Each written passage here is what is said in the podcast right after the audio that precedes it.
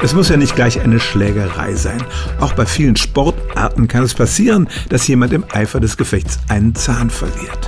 Zähne können durchaus wieder eingepflanzt werden, allerdings muss das schnell passieren und in der Zwischenzeit müssen sie zahngerecht gelagert werden. Es gibt tatsächlich Zahnrettungsboxen, die man in der Apotheke kaufen kann. Da ist eine Lösung drin, die genau auf den Zahn abgestimmt ist und ihn am besten erhalten kann. Aber natürlich ist so eine Box nicht immer zur Hand. Die Frage ist, was ist das beste Mittel, um den Zahn zu retten? Die beste Umgebung für den Zahn ist demnach die Mundhöhle. Im Idealfall kann man ihn in das entstandene Loch wieder einsetzen und dann schnell zum Zahnarzt fahren. Wenn das aber keine Option ist, zum Beispiel bei Kindern, die den Zahn verschlucken könnten, dann empfehlen Zahnärzte tatsächlich Milch als Lösung.